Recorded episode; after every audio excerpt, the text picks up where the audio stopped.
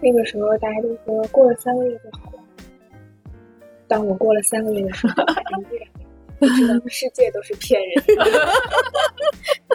我真的觉得太难了，从来没有想过怀个孕就这么难，就十个月的有期徒刑，真的真的是从早上一睁眼一直到晚上，我觉得没有一刻我是一个正常人，就我很舒服，我没有没有没有那个时候，我那个时候。就是要不然出现一个什么新毛病都要去研究，都要去查各种网站，我都不知道我为什么会这样，我就觉得是我出问题。但已经开始为你那个即将出世的孩子开始担心了，而且还是个小女孩儿。对，我们帮你回忆。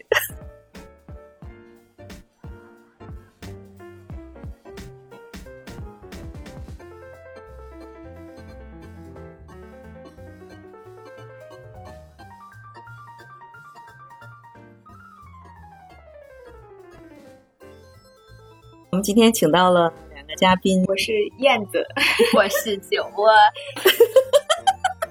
今天主要是想聊燕子没写孕期日记怎么回事儿，所以我们要聊一聊你怀孕之后的心路历程，血泪辛酸史，有多血泪。 就是尤其是住院的时候，你什么都感觉不到，他也不动你，那时候太小了嘛，对，就你只能感觉到他的到来，让你。承受了好大的，就是感觉跟判刑了一样，感觉暗无天日。因为人从就感觉一天二十四小时，没有一会儿我是舒服的，而且感觉这个时间会拖得好长啊！我一想，不知道什么时候我才能出，我就想，就是掐死我的心都有。主要是你没准备嘛，就是你属于有点意外的，超意外的好吗？就是你其实原来计划是。不是在今年，啊对，我想的最早也是兔年，兔年是哪年？明年，明年。对，所以你让人那想怀孕的死活整不上，你这不想怀孕的还意外怀了，你说你怎么整？抓住了虎年的小尾巴。 那个时候真的就是一桌子菜摆在我面前，简直对我就是一种上刑。就刚进医院的。就是他跟我说，医生跟我说你先进食，我当时特别开心啊，我就在想终于不用吃饭。 但是进到后来就不行了，真的很饿，尤其是半夜的时候。你俩人嘛，肯定。嗯，那个时候小孩倒是还很小，但是你想一一直进食进到近三天，第四天他会让你吃一点，如果你再吐，接下来再减。到后来就问你。嗯，我哪天能出院？我问了好几次，医生说你还想再回来吗？我说不想。 欢迎你再来是吗？他说你还想再回来吗？我说不想。他说那你就踏实待着。你中间是想出来是吗？我想出来，太难受了，在那儿也很难受的。每天就是中间有大概一周的时间，这个病房里只有我一个人，我把他们俩都熬走。 我把病房的人都熬走了，就剩我一个人。就是曾经有三个人的时候，当护士来敲门，你可以抱有抱有一丝心理，就是肯定是来找他俩。 嗯，跟你没关系。只有一个人的时候，护士一敲门我就害怕，因为他来了不是给你打针，就是给你输液，就是给你抽血。嗯，那正常，要不人家怎么挣钱呀、啊？就天天早上都要给我抽血。嗯，其实没啥用。他就测嘛，就看你那个当天的那个钾到底是、嗯、够不够。对，不够的话，他今天就钾啊特别疼，嗯，尤其是那个滞留针儿当到第四天、第五天的时候，然后胳膊还肿的时候，那个液体有点流不进去，就会特别疼。出钾最疼的时候，就是我那个用脚趾搓搓那个床单儿，把那个床单儿搓搓皱。哦，好疼好疼！对，我能体会，那疼的我不行。就是他当，但是那个针如果换的第一天，就是待的时间长，注射太久了。但是我还不敢跟他说我疼，你给我换针。换了更难受。没有被扎。其实妇幼有很大的好处，在这方面，这么的。为啥？嗯，就是你比如说你在那个就是综合性医院。他给你开了下一次产检单子之后，他不给你指定时间，你需要自己去预约。嗯挂不上号。你比如说，你二十八周就是应该去做这一项产检，嗯你自己如果越不上的话，你就可能拖到二十九周。但是我们这个妇幼就是，他直接告诉你，他给你开好单子之后，就给你写上时间，你哪天几点就过来，直接做。哦，那我觉得这个好，这个就是时间是很由方他便给你制定，对，但是只仅限于那种就是特殊的集资产品，比如说大排畸呀、嗯像那种常规的，他不会给你排时间。那天我跟我老公，我说我特别珍惜这个小孩，因为我觉得我受了太大的罪。嗯，就是如果我没有受这么大的罪的话，我可能觉得生了也就生了，对生了也就生了。但是我觉得我受了这么大的罪，他一定得健康。考虑要二胎吗？不考虑，你现在问他，他可能对，等你生下来之后，可能你改你的回答又会变化。真的太难。我觉得主要还是你，你基本上没有做好怀孕的准备。完了之后呢，你怀孕前期的那个反应实在是太大了。那个时候大家都说过了三个月就好了，当我过了三个月的时候，我还依然没有，我知道世界都是骗人的。全世界都是骗子。问问他们中国人不骗中国人，你们在干什么？然后后来，我记得我婆婆安慰我说：“哎呀，有的人他稍微懒一点儿，到了四五个月就又能吃又能喝又舒服。我发现到了四五个月确实不吐了，但是又来了新的症状，什么？四五个月就会贫血，然后低血压，喘不动气儿。嗯，最严重的时候吃一顿饭就得吃好久，吃着吃着感觉自己缺氧。”我当时就在想，在家里买一个那种大氧气罐， 有事没事吸两口。被你老公制止了是吗？嗯，那个时候他说给我买一个小罐儿的，说就是去高原上 就高原咱带的那对，种氧气罐儿。缺氧的那个氧气瓶，给我买，说有事没事让我喷两下。那个给拒绝为啥拒绝？他那个东西，我看了看，他那个东西，如果你要持续吸的话，就几分钟这一罐儿。他就是救急嘛，就是高原你，你可能就是翻那个五千米海拔四千四千五以上，你就会有缺氧反应嘛。但是基本上，比如你开车自驾的时候，它一会儿就过去了，我就靠吸那两口氧，我基本上保持一个清醒状态就够了。就觉得还没等我缓过来呢，这一瓶子没了。但我觉得你现在也挺倒气儿的，没车吧？现在我觉得一方面是他变大吧，他马上就会另一方面还是因为贫血，还贫血，嗯，贫血低血压。我高压才刚八十出头，那你现在能补血压贫血？贫血我一直吃，吃两个月，吃啥呀？吃那个医院给开的硝酸亚铁。叫什么，就冲的颗粒，一天吃三次，能嗯有缓解吗？长得特别。我从一百零四一个多月长到了一百零八，好像应该是一百一十五是下限哈。对，嗯，最低好像是一百一十五，就是他那个正常值。嗯，然后中间闹肠胃断了几天药，我再去检查的时候又掉回去了。你你你实际上就是补血补的最快的，就是先把脾胃养好，然后你食物当中你摄取了之后，基本上就 OK。你所谓的贫血，你知道为什么吗？就是血人所有百分之，我觉得得超过一半儿的那个精微物质都是在血液里边，就是营养。但是孩子是通过脐带跟你那个血液去发生交互的，他要他要他要要你那个东西，你维持自己都不够，你你又你又你又管了一个孩子，你不贫血都怪了。所以妈妈多么的伟大， 牺牲了自己为了孩子。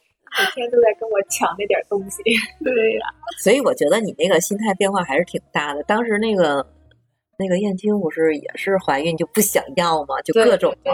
但你看那个孩子动起来，完了之后就是那种心态的变化就特别特别大。他会动，他现在在里边翻身了。哎，他晚上还闹吗？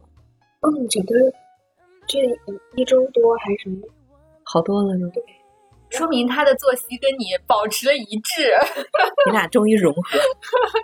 他动，但是他不像曾经动得剧烈，嗯他曾经就感觉就是对我拳打脚踢了，还有一点，可能是因为他越来越大了，受限所以他对他活动的范围是有限的嘛，有可能。他就不能再那么大范围的动。那他不动，是不是晚上你能睡得好一点？跟他动没有。还是睡不 着？我的呃失眠主要就是因为这个，现在是胀，不是这个腿里边的这个筋，我需要拿手指头抠它，把它抠疼，它就不难受，你是用疼来止疼，就疼来只难受，高质， 这里边的那个筋它就会特别难受。你如果就我这个腿就放在这儿，我就不动，我就让你难受吧，它就扯得你全身都这个抽搐。其实我怀疑还是跟你那个贫血也有关系。对，因为筋是要用那个血去养的，然后你不够的时候，它就会抽。我去综合医院挂了一个神经内科，嗯，那个大夫就对我态度很差。 吐槽他。他就跟我说：“说，嗯，你挂这个号干什么？你现在能做什么检查呀？就算检查出来，你能吃农药吗？你贫血吗？”我说贫，那回家补血去。人家说的有道理。 然后我就在想，我也是挂号来的，你好好人家不愿意理你。你花了我这几十块钱，你好好说话。人家医生说没毛病， 对我这几十块钱换你个好态度还不行？我们九百块钱都没换一好态度，你知道吗？五分钟就给我打发出来了。对我态度特别差。但是出来我想了想，嗯说的也有道理。不是你这种情况，没有人敢动手的。对，他就说他学理说的也有道理。那你能做什么检查吗？那就算检查出来，你能吃什么药？我特别想知道你大半夜起来，你睡不着觉，在那窗户前面看是什么心情。我每天都会就是冷了，我一个小时就可能会开窗户、关窗户这个动作，一个小时之内持续好几次。神经病。就是你自己有病， 不赖人家窗户。所以我每次起来上了个厕所，觉得哦冷了，我 我就把窗户就关上，然后一会儿睡不着觉，盖着被子，哦我热了，我再下床还是得开吧。然后就每天在这儿反复折腾。对，所以我说可能小孩儿我到后来又摔跤，我们又健身，对，你还你还摔了一跤，我们还健身来着健身，就那是会儿强度很大，做那种又跳又什么的。哎呀，你都没整掉你啊，你真行。那时候就是啊，我而嗯且他那个时候就是跳不动，就是经常很多动作，可能我我能完成十下，他可能能完成个五下六下的，他就不行了。然哦后那个时候我们就单纯的以为是他就是身体不好，就是体能比我差， 哪想到那个时候其实是已经带怀着孕孩子一了起锻炼。这个时候四幺二十，对，就是四月二十多号嘛，那会儿你肯定已经有了，你想我五岁的时候是已经五周了，哎，啊五周还是我那个 HC 那个值都已经一万四了，我我那个时候都就是我第一次去医院确定了之后，没过两天我就看到胎心太阳，胎心太阳应该不是是你这个你这个妈当的也真是挺那什么的，挺粗糙的。嗯，哎，你那你是那个月经推迟了多久啊？然后你才去看的？推迟六七天，一周吧。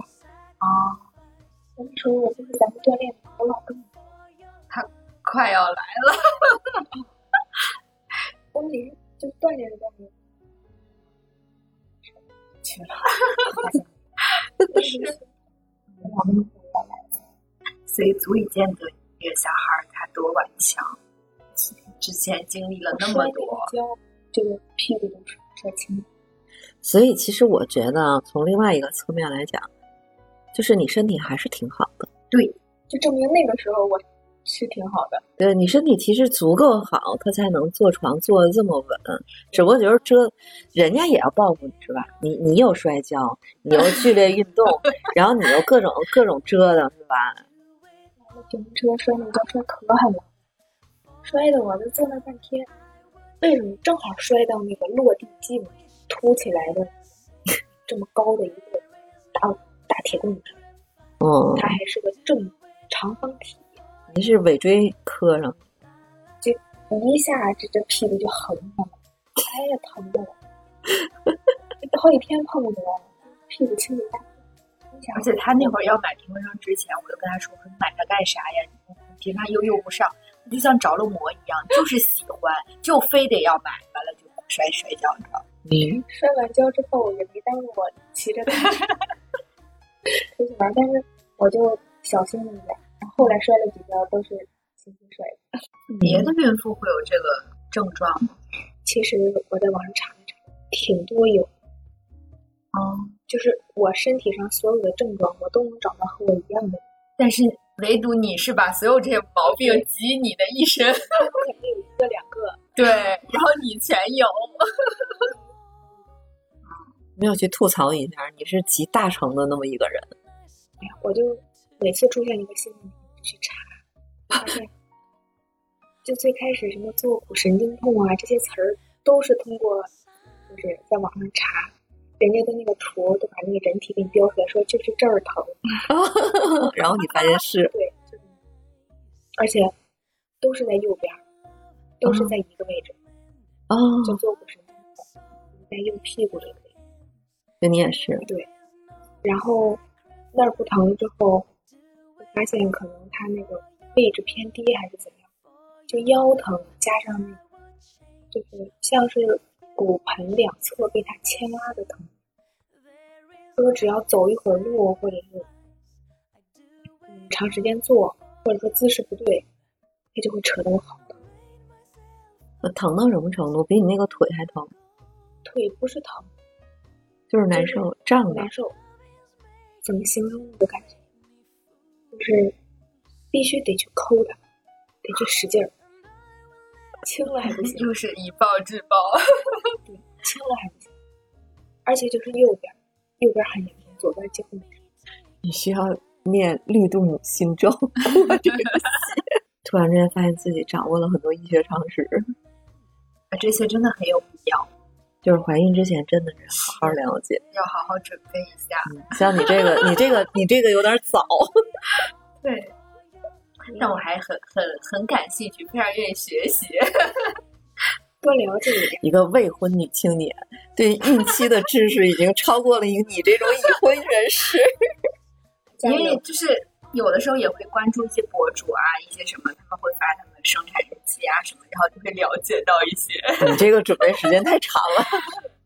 我我那个时候就是要不然出现一个什么新毛病都要去百度，都要去查各种网上查，就你没有不知道对你没有任何思想准备，我都不知道我为什么会这样，我就觉得是我出问题了。但是我一查，哦，好多人这样，我但觉其实得呃，我了解到这些，比如说我看那些博主啊，我我了解到这些知识啊什么，其实基于还是一个我一个很害怕的一个心理，为啥？就是就未知对未知的这种恐惧嘛。而且尤其是看了身边的这些例子，完了，你给他，你给他造成了哎，真极大是这阴样，影。真的是这样。我我跟我妈还聊过这个事儿，我说，哎，你看我们那个同事燕子，她怎么怎么样，她经历了什么？她住院住了二十多天，她这儿疼，她那儿疼。嗯，然后我说，这看了谁还敢生孩子呀？ 对，但是后来我妈就说嘛，就是这个个个体差异是很大你的。妈应该没什么事儿，她生我的前一天还在搓衣板洗衣服呢。那我估计情况应该没啥事儿。对对对，就是恐孕的代表。哎，但是，哎，我觉得就是当父母的，应该就是在女孩出嫁之前，是要传授这些东西的。就不管你想不想怀孕，其实这些事儿是要讲 的。是不是他们没有写孕期日记，他们二十多年前 的事儿二十多年前没有孕期日 记，都忘得差不多了？那不一定。但我觉得你真的应该写孕期日记，因为你太惨了，你过的，你知道吗？我就怕等 以后，我就想赶紧忘掉，忘掉那些不不愉不快的，不是，我觉得你恰恰应该记住这个东西，为啥？因为你你你说你妈那个时候也也有这个问题，他就会吐，只是吐嘛，并没有什么就是特别的问题也。有可能他不记得了，他就只对记得对，就是你又重复了你妈的故事，然后你也不记得了，然后到到你姑娘的时候，你将来怎么办？ 对我现在已经开始为你那个即将出世的孩子开始担心了，而且还是个小女孩儿。对，我们帮你回忆。我就是过了几个月不吐以外，其他各种毛病都找上。然后呢？其实也比较庆幸，就是孩子没什么问题，就不管我每次检查有多多少毛病，小孩儿反正都挺健康，觉得是一件比较庆幸的事。就唯一值得庆幸的事儿，就只是你自己遭点儿罪。对，你不觉得你自己太苦了啊吗？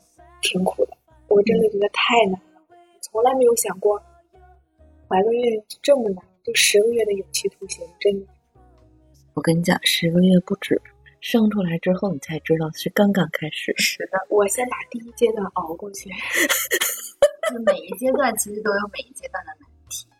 等你生出来之后，可能你就会觉得你曾经怀孕的时候经历的那些痛根本不算什么。对对对我觉得怎么着也应该比现在强。就现在你可以一年之后再想，再回味一下你当时说的这句话。对，我要记录你的声音，然后咱们再对个质。现在就是真的是从早上一睁眼一直到晚上，我觉得没有一刻我是一个正常人，对我很舒服，没有没有没有那个什么时候，每天我都是在很不舒服和微不舒服当中度过。 行那你小名起好了，那个我说你不是给你孩子起个名，我我记好了，我现在不是天天给你熬小米粥吗？我就叫他小米粒，因为小米粒已经有很多人叫了， 我不管，我就要叫他小米粒。 这不是那谁孩子 理解。吗？嗯，我说你要不叫大米粒儿 吧，他说你也不吃大，你吃小米儿是吗？他每天早上都让他给我熬那个红枣枸杞，嗯，你现在还有什么想吃、喜欢吃的东西？其实这个我也不想吃，我这不想着对，就是你有什么，就是可以给你家小孩起名字有一些灵感。麻辣烫，可以啊，你没起小米羊肉串儿，小名儿烫烫。想吃点不健康的。太搞笑了。嗯，那我们就暂定他小名字叫烫烫。麻辣烫，那还不如麻辣烫好听。这个名儿不太雅观。不 是，关键是人家出去吃个麻辣烫，完了都都以为在喊自 己。关键谁家姑娘起个麻辣烫那名儿？你想一想，哎呀，这种小名起啥的都有，是吗？什么瓜子儿啊，什么毛汤嗑圆儿啊，真的有叫瓜子儿 的，还有叫葡萄的，就是因为那个妈妈喜欢吃葡萄。 对，呃，也有叫飓风的，是吗啊？对我身边真的有一个人，他们他家小孩小名叫飓风。我天，可以可以可以，原先就是有一个同事，她老公叫啤酒，她大女孩叫花生，然后她又生了二胎，也是个女孩叫毛豆，都是都是下酒菜。花毛拼盘配啤酒，我觉得那个九儿妹将来不会出现像你这个问题，你你既没思想准备，你又没有知识储备，所以搞得那个手忙脚乱，然后还还还扔医院被被弄二十多天。 我问医生，我说医生我严，医生说从我们的眼里看你不严，嗯，你从自己身边的人看你，对但是你从我们这儿看，什么人都见过。就说只要是住院进来的，什么危险的情况都出。那你这个就是你没有什么危险的情况，你就是身体上的不舒服。但是像其他的什么啊那种保胎的打那种叫什么母体酮还是打什么那个针，特别疼，哦，因为它那个液体是特别浓稠，黄色的黏黏的。它就是那雌激素分泌的有问题。黄体酮就本身自己人体是可以分泌的，是吧？那个针特别疼。嗯，他就说：“他说你是没什么问题，说那种保胎的呀什么，有一些他比你严重的多。我觉得就像你，如果要是有就是结婚的那种想法，啊你就是应该，你起码得调一年，就是你身体，你你要是月经痛经痛的这么厉害，你得把那个寒气去掉，要不然你将来也也会挺麻烦的。这个我其实一直很恐惧，虽然我知道这些知识啊或者是这些也好，你就主要没实还是操很嘛，恐对，就是我知道我，比如说我怀的那一天或者生的那一天，我才知道我到底会不会难受，或者我会不会经历像他一样的这些事情。就现在都说我可能不会那样，但是那谁又知道呢？对吧？所以叫叫什么叫理论联系实际是吗？对，嗯，就是你看西红柿长这样，然后呢，你也听人说西红柿是什么味儿，你没吃，你根本就你没别有人概经历念。的还是别人的，就对你自己只有经历过，你才会知道到底是什么样。但是孕期之前身体调理是必须的对，要不然我觉得就是那个庄稼地没养好，你你自己就会难受。哎，但我其实还就是说到这，我又有一个疑问了，就是说会不会说现在，比如说我们年轻人什么生活作息不好啊，什么天天吃外卖呀、什么这些，就是我们这些人的身体都会比我们老一辈的，比如妈妈辈啊，或者是那些人的身体要更差很多，就可能这些毛病，我妈妈们那个时候就是没有的。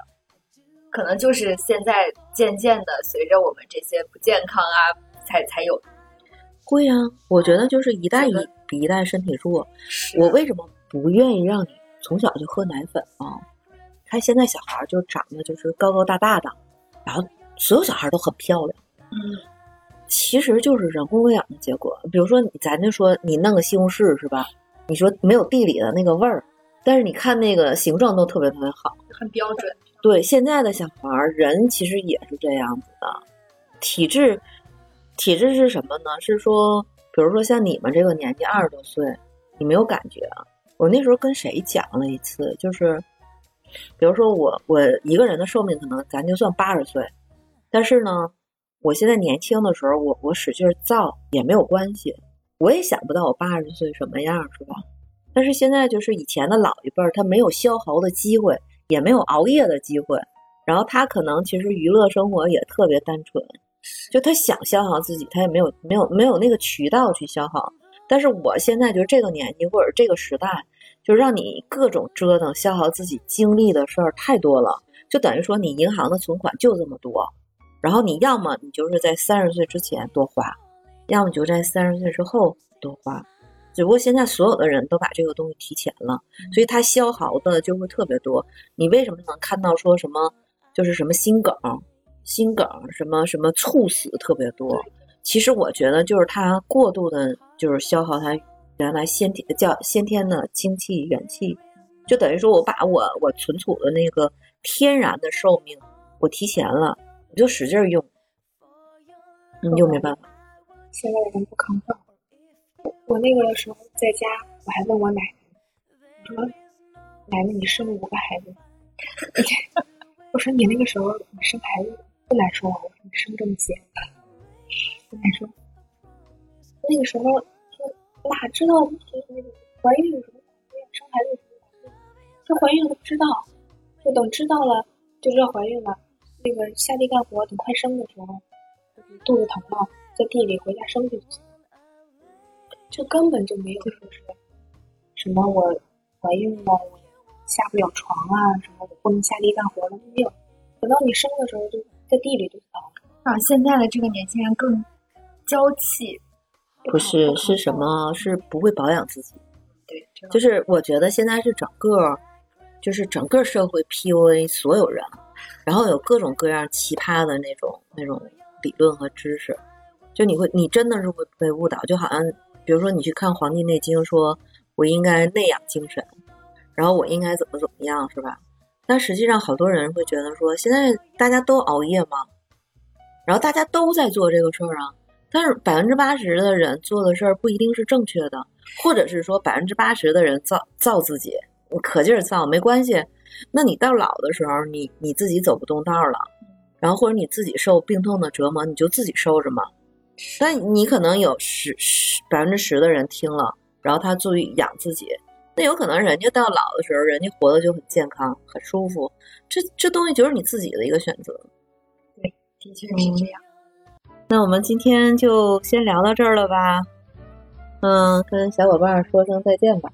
拜拜，拜拜，我是燕子，我是酒窝， 下次有缘再见。下次听酒窝妹。对，觉得九纹妹还是有很多故事的。